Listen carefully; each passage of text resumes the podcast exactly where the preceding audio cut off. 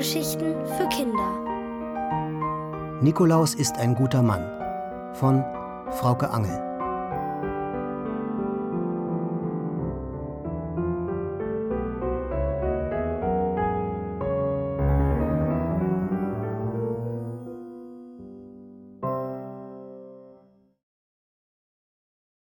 Wenn ich schlaf, dann träume ich. Simon freut sich, weil bald Nikolaus ist. Alle Kinder aus unserer Klasse freuen sich. Nur ich nicht. Ich kann den Nikolaus nicht ausstehen. Da ändern auch seine Geschenke nichts dran, die kann er behalten. Oder an brave, artige und fleißige Kinder verschenken. Ja, von mir aus kann er die sogar Rosalie geben, die ich echt ätzend finde. Aber nicht so ätzend wie den Nikolaus. Mein Freund Simon kann das überhaupt nicht verstehen. Der Nikolaus ist für ihn der Größte. Fast so super wie der Weihnachtsmann. Die beiden sehen sich ja auch zum Verwechseln ähnlich. Doch es gibt einen entscheidenden Unterschied. Der Weihnachtsmann kommt allein. Oder höchstens mit ein paar Wichteln, die ihm beim Geschenketragen helfen. Aber der Nikolaus kommt mit seinem Kumpel Knecht Ruprecht. Und den hat er mit, um die bösen Kinder zu bestrafen. Das macht der Nikolaus nämlich nicht selbst. Der will sich ja nicht die Hände schmutzig machen. Schließlich hat er weiße Handschuhe an. Knecht Ruprecht trägt schwarze Handschuhe und außerdem eine Rute. Mit der versohlt er den unartigen Kindern den Hintern.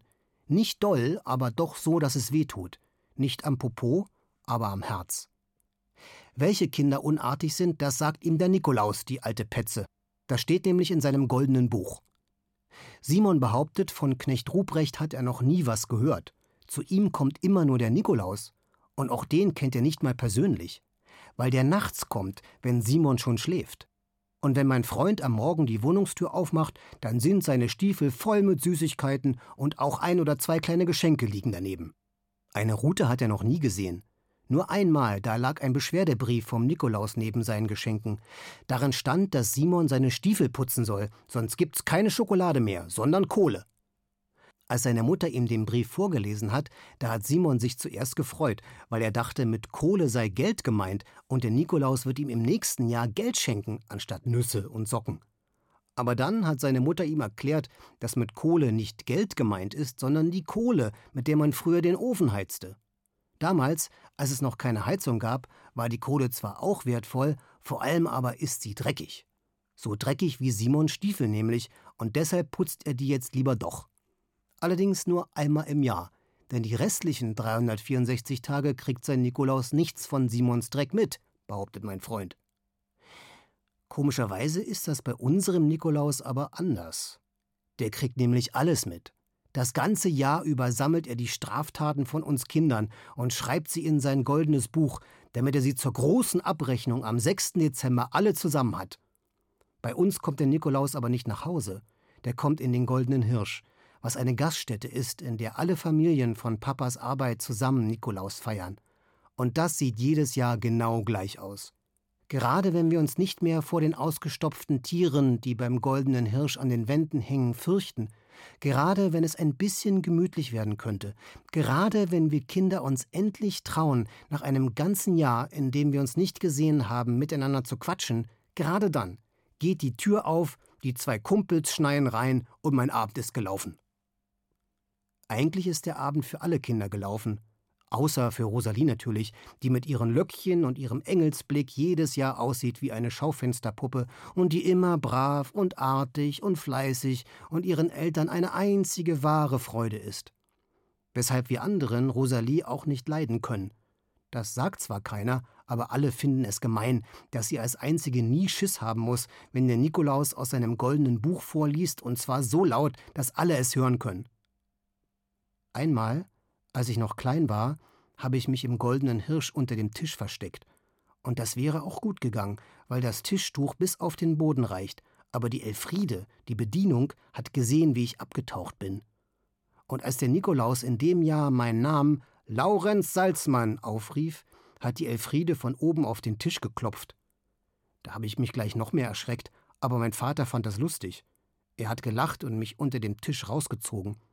Dann hat er mich nach vorne geschoben, wo schon der Nikolaus mit seinem goldenen Buch und der Knecht Ruprecht mit seiner Rute auf mich gewartet haben.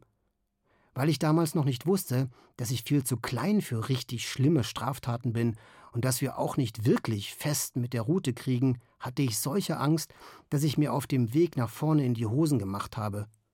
Ganz warm ist es an meinem Bein runtergelaufen, und ich wollte auf der Stelle umfallen.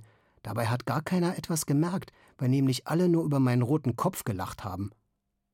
Vorne habe ich vom Ruprecht meine Tüte mit Nüssen, Mandarinen und Spekulatius bekommen, und der Nikolaus hat gesagt, wenn ich mal so ein starker Typ wie mein Vater werden will, darf ich mich nie wieder unter dem Tisch verstecken. Ob das klar ist, mein Junge? hat er gefragt. Ich habe genickt und bin zurück an meinem Platz am Tisch geflitzt, wo ich mir die Tüte auf den Schoß gestellt habe, damit niemand den Fleck auf meiner Hose sieht. Den ganzen Abend bin ich nicht einmal aufgestanden. Dabei fangen die meisten Kinder schon an zu spielen, wenn der Nikolaus endlich wieder gegangen ist. Nur ein paar fühlen sich noch richtig mies, weil er aus dem goldenen Buch Dinge vorgelesen hat, die eigentlich keiner wissen soll. Dass man mit fünf noch am Daumen lutscht, dass man Widerworte gibt, dass man keine Strumpfhosen anziehen mag, dass man sein Taschengeld für sinnlose Dinge ausgibt, dass man sich manchmal als Prinzessin verkleidet, obwohl man kein Mädchen ist, dass man verliebt ist, dass man in der Schule Milchbubi gerufen wird. Aber irgendwann ist der Albtraum dann doch vorbei. Die Kleinen stopfen sich mit Schokolade voll, bis ihnen schlecht wird, und die Großen trinken Bier, bis ihnen auch schlecht wird. Ganz zum Schluss kommt dann der August. Der war auch mal Papas Arbeitskollege, aber jetzt ist er mindestens so alt wie der Nikolaus und schon an Rente. Trotzdem taucht er jedes Jahr zur Nikolausfeier auf, aber immer viel zu spät. Was? ruft der August dann. Ich hab schon wieder den Nikolaus verpasst? So ein Mist. Dabei wollte ich doch wissen, was in seinem goldenen Buch über mich steht. Ich hab das total vergessen. Dabei war ich schließlich auch mal ein Kind. Dann lachen die Großen und wünschen dem August frohe Weihnachten. Und ich denke jedes Mal, dass ich das auch gerne wissen würde, wie Papa und die anderen Erwachsenen als Kind so waren. Aber in diesem Jahr bin ich mutig und werde den Nikolaus genau das fragen.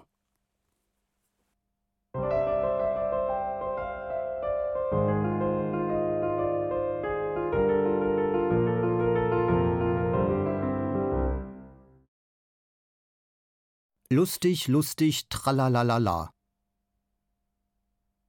Die Idee mit dem falschen Nikolaus ist von meinem Freund Simon. Aber das verrate ich niemandem. Ich bin schließlich keine Petze wie der echte Nikolaus. Außerdem ist die Idee gut. Wenn sie klappt, zumindest. Simon meint, das klappt auf jeden Fall. Wir dürfen uns nur nicht auf die Erwachsenen verlassen.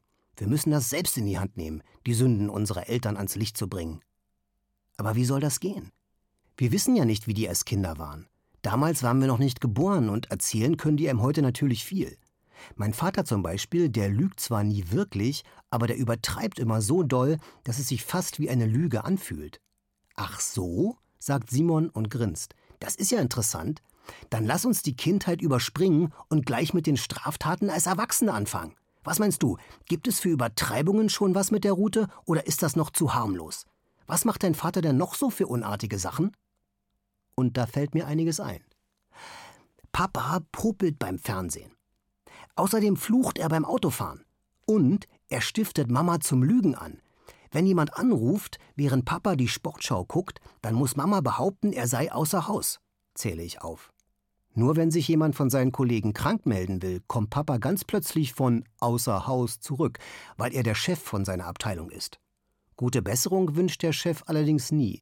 Papa fragt nur immer ganz genau, was es denn für eine Krankheit sei. Dabei darf er das gar nicht, das ist nämlich privat persönlich, behauptet Simon, der fleißig mitschreibt. Zum Glück ist unser Buch dick genug. Simon hat es in Alufolie eingeschlagen, weil wir kein echtes Gold hatten, aber es sieht trotzdem unheimlich heilig aus, auch weil wir noch ein Kreuz und einen Totenkopf draufgemalt haben. Eigentlich wollte ich ja der Nikolaus sein, aber Simon meint, das geht nicht, weil es auffallen würde, wenn ich bei der Feier fehle. Deshalb soll ich, Laurent Salzmann, wie immer artig auf meinem Platz sitzen und Simon macht uns den Nikolaus. Mit ihm rechnet nämlich niemand, weil sein Vater kein Arbeitskollege von meinem Vater und Simons Familie deshalb nicht zur Feier eingeladen ist. Aber weil Simon sich nicht zweiteilen kann, schwingt der Nikolaus in diesem Jahr seine Route selbst für den Fall, dass es Proteste gibt, will Simon seinen Vater anrufen. Dann kommt der in den goldenen Hirsch und macht uns den Knecht Ruprecht.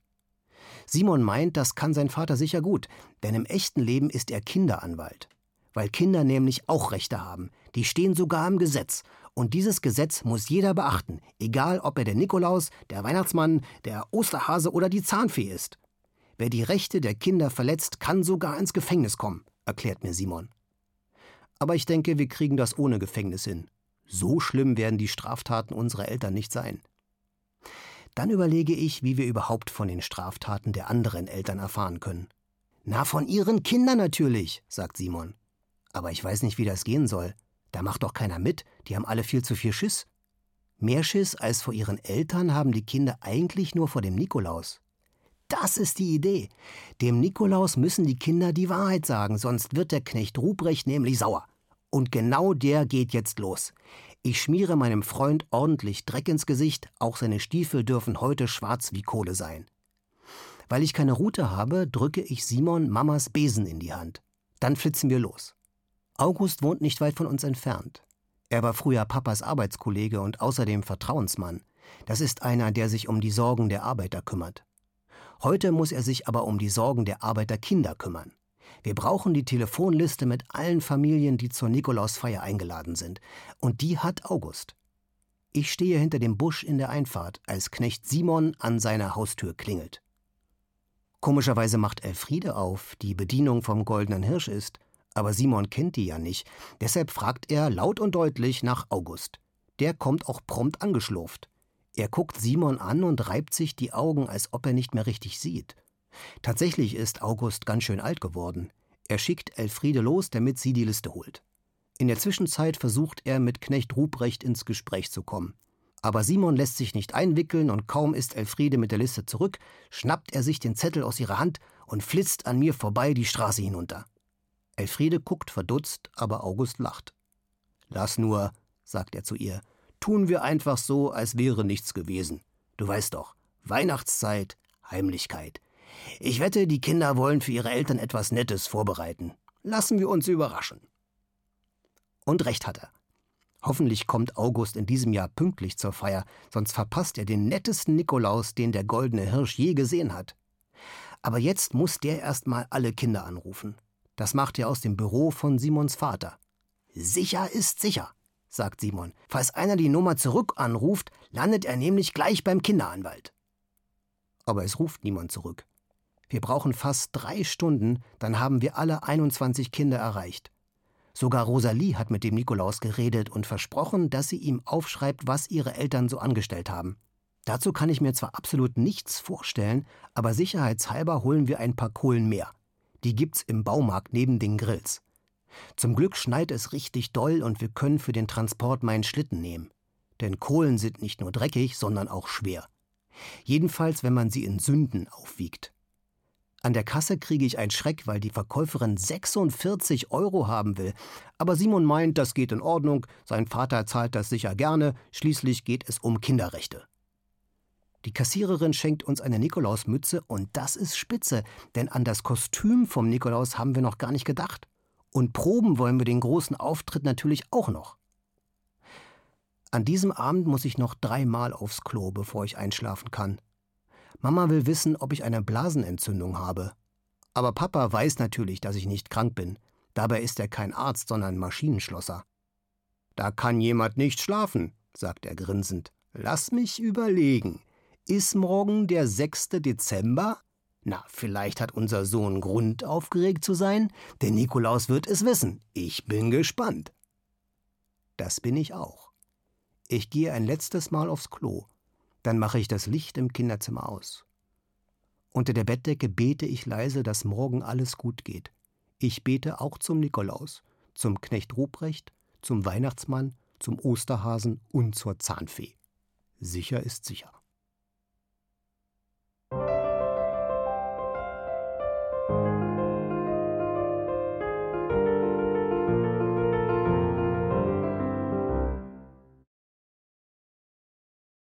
Heut ist Nikolausabend da. Heute ist es soweit. Am Morgen gucke ich vor die Wohnungstür, aber da stehen meine Schuhe leer wie immer. Hätte ja sein können, dass der Nikolaus, der bei meinem Freund Simon die Stiefel nachts mit Süßigkeiten füllt, auch mal bei uns vorbeikommt. Aber nichts. Tja, wenigstens habe ich saubere Schuhe, denn die habe ich gestern Abend extra noch geputzt. Irgendwie hatte ich doch ein bisschen Muffensausen bekommen wegen unserem Plan und dachte, es lässt sich vielleicht noch abwinden. Aber Simon ist Feuer und Flamme. Gemeinsam gehen wir den Weg ab. Mein Freund war nämlich noch nie im Goldenen Hirsch, die Gaststätte, wo heute Abend unsere Nikolausfeier stattfindet. Dabei geht Simon mit seinem Vater oft in Gaststätten essen. Aber dort hängen die Tiere nicht ausgestopft an den Wänden, da schwimmen sie in Aquarien. Die kann man allerdings auch nicht essen, sondern nur anschauen. Essen dürfen Simon und sein Vater Algen, Seegras oder Fischeier. Bei uns gibt es Schlachteplatte, wie immer, weil Papas Arbeitskollegen nämlich Fleisch brauchen.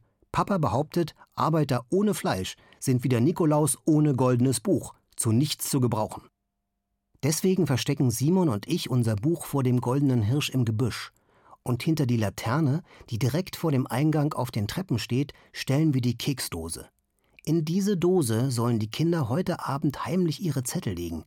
Ich bin sehr gespannt, ob das was wird. Simon sagt, für den Fall, dass nichts drin liegt, denkt er sich was aus. So unterschiedlich werden die Sünden der Eltern schon nicht sein. Die werden doch alle mal popeln oder fluchen. Aber ich bin mir da nicht so sicher. Rosalies Eltern sind zum Beispiel immer super höflich. Und Rosalie wird auch jedes Jahr vom Nikolaus gelobt, dafür, dass sie daheim so toll mithilft. Also mal sehen, wie Simon das hinkriegt. Er hat gesagt, wenn er Hilfe braucht, wird er sich unbemerkt an mich wenden. Wie das gehen soll, weiß ich aber auch nicht. Im goldenen Hirsch bleibt nie etwas unbemerkt. Dafür sorgt Elfriede, die Bedienung, denn die hat ihre Augen und Ohren überall. Aber egal, ich habe mir nur vorgenommen, dieses Jahr nicht in die Hosen zu machen. Alles andere ist ein Versuch, den wir abbrechen können. Und wenn der echte Nikolaus auftaucht, ist Simon entweder schon fertig oder macht blitzschnell die Biege. So haben wir das abgemacht. Trotzdem bin ich abends irre aufgeregt. Mama hat sich dreimal umgezogen, bis sie zufrieden ist, und deshalb sind wir fast die Letzten. Als wir die Treppen zum goldenen Hirsch raufgehen, versuche ich, einen Blick auf die Keksdose zu werfen, aber es ist zu dunkel, als dass ich was sehen könnte.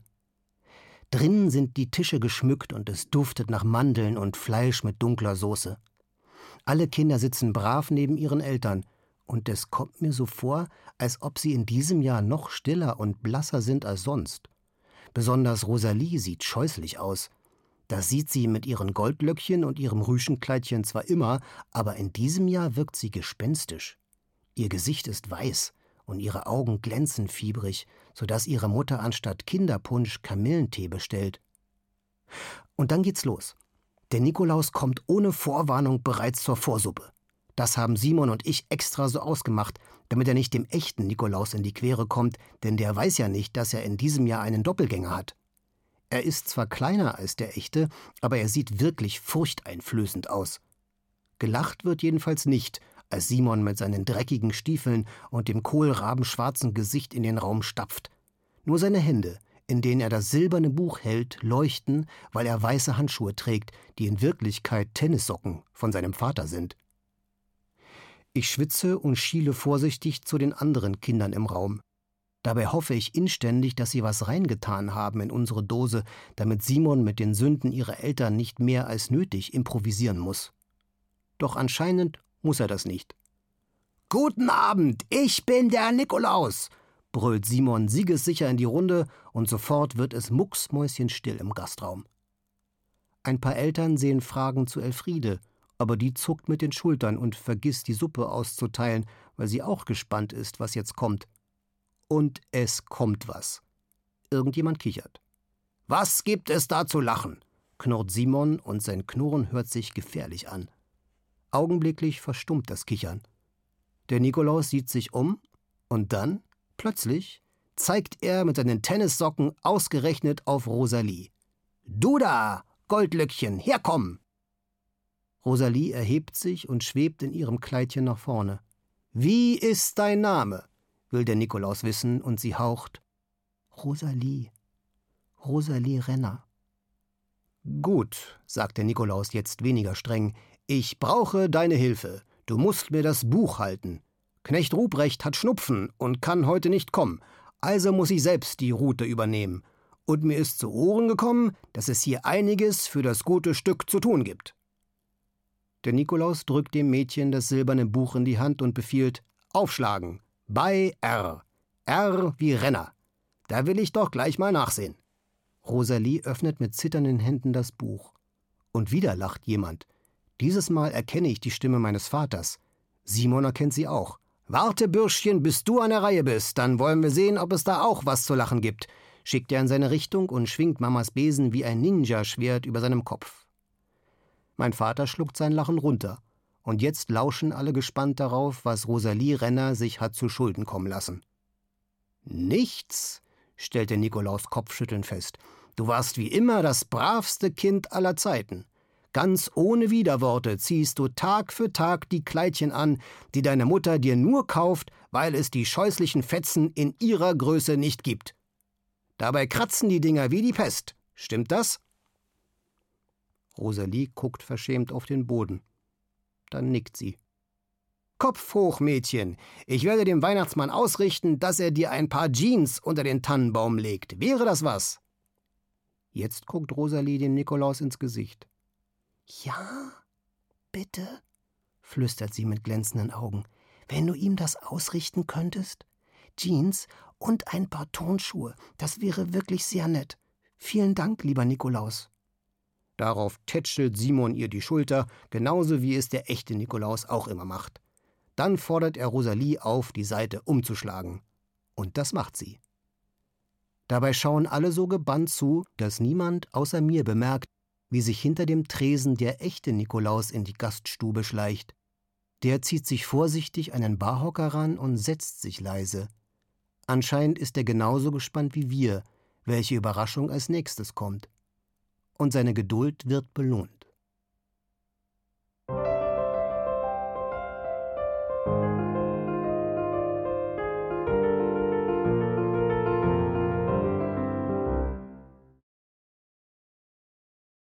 Lasst uns froh und munter sein. Noch nie ist es bei uns auf der Nikolausfeier so spät geworden. Trotzdem meckert kein einziges Kind. Denn die Liste der Sünden unserer Eltern ist wirklich interessant. Außerdem sind Rosalie und der falsche Nikolaus ein sehr schönes Paar. Sie stehen vorne in der Gaststube wie Engelchen und Teufelchen, und ich bin mir sicher, dass mein Freund später entweder ein toller Kinderanwalt oder ein ganz toller Schauspieler werden wird. So, sagt Nikolaus Simon jetzt streng. Hier haben wir was. Nanu, da gibt es ja noch einen Renner. Tillmann Renner. Wer ist das? Alle Blicke richten sich auf Rosalies Vater, der wie angewurzelt auf seinem Stuhl sitzt. Na was denn? pflaumt ihn der Nikolaus an. Auf, auf, mein Freund, die Liste ist lang und ich habe nicht ewig Zeit.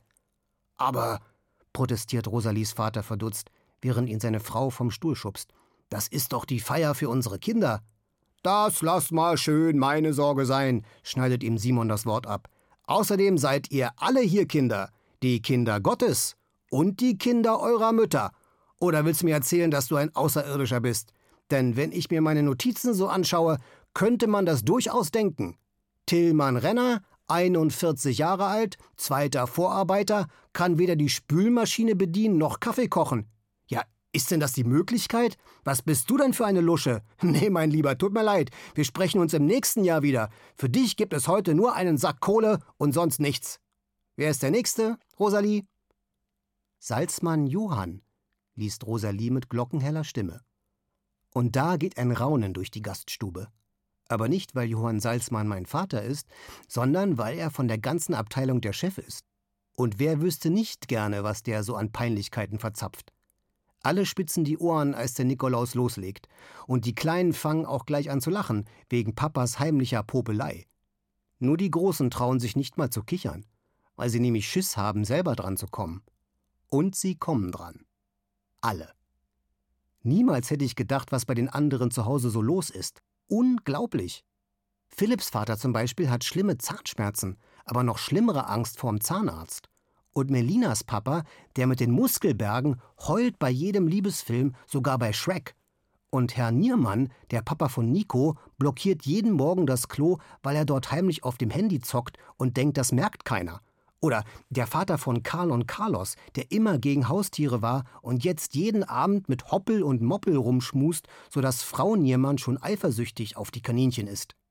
Überhaupt die Frauen.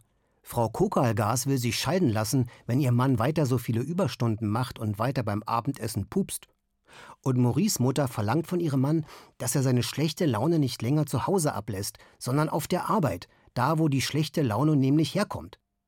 Statt die Kinder anzubrüllen, soll ihr Mann seinem geizigen Chef gefälligst mal sagen, dass er sich seinen Spekulatio sparen kann und stattdessen lieber Weihnachtsgeld spendieren soll, damit bei ihnen an Heiligabend eine fette Weihnachtsgans vom Markt auf dem Tisch liegt und nicht wieder so ein verschrumpeltes Hühnchen aus dem Supermarkt.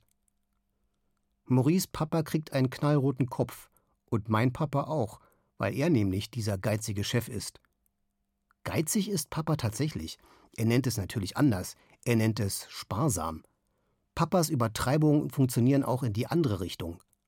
Aber heute funktioniert alles genau so, wie es der Nikolaus will. Und als er einmal durch sein silbernes Buch durch ist, bestellt er auf Papas Rechnung als erstes für alle Kinder Limonade und den Nachtisch, obwohl wir noch nicht mal den Hauptgang gegessen haben. Zucker! brüllt Simon durch den Gastraum. Die Kinder brauchen Zucker! Die Nüsse können die Eltern kriegen. Die sind gut fürs Gehirn und wir müssen wohl einige Mal über ihr Verhalten nachdenken. Da bricht der Jubel los. Die Kinder klatschen in die Hände, lachen und schreien vor Begeisterung und stürzen sich auf Kurt, den Besitzer vom Goldenen Hirsch, der nie zu den Gästen rauskommt, aber heute mit riesigen Portionen Schokoeis aus der Küche stolpert und dabei leicht überfordert aussieht. In dem ganzen Chaos bleibt nur die Bedienung gelassen.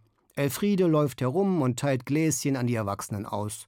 Stimmungsaufheller nennt sie das Getränk, das wir Kinder nicht trinken dürfen, weil Alkohol drin ist. Aber unsere Stimmung muss gar nicht mehr aufgehellt werden. Wir sind super drauf. Auch der Nikolaus scheint zufrieden. Simon schwingt sich auf seinen Besen, brüllt Auf Wiedersehen im nächsten Jahr und verschwindet blitzschnell durch die Tür, noch ehe mein Vater sich erheben kann. Der steuert nun den Tresen an, wo der echte Nikolaus gerade versucht, den Gastwirt zu trösten. Ich rutsche von meinem Platz unter dem Tisch und krabbel bis ans Ende, damit ich die drei belauschen kann. Sieh mal, Kurt, höre ich den Nikolaus und seine Stimme kommt mir plötzlich bekannt vor. Wir sind alte Männer. Unsere Zeit ist vorbei. Häng doch die olle Rute an den Nagel. Ich für meinen Teil gebe das goldene Buch gerne dran und genieße meine Rente.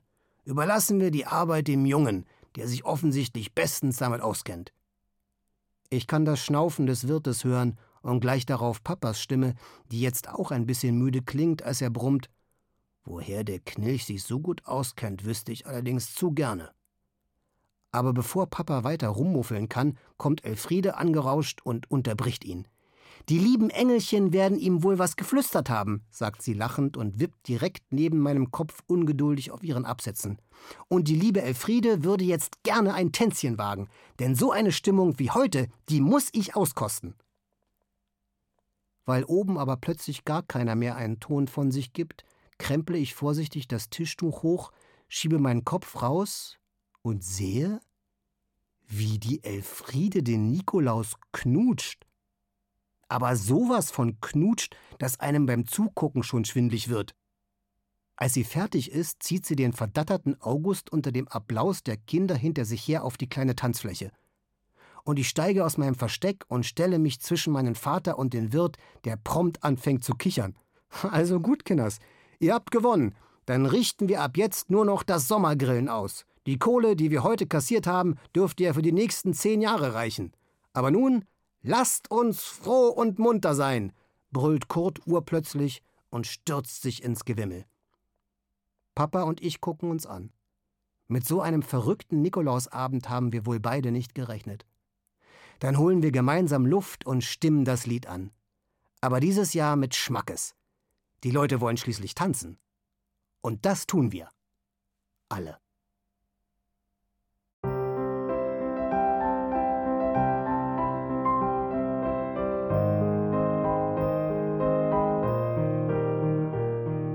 Ihr hörtet Nikolaus ist ein guter Mann von Frauke Angel, gelesen von Florian Lukas.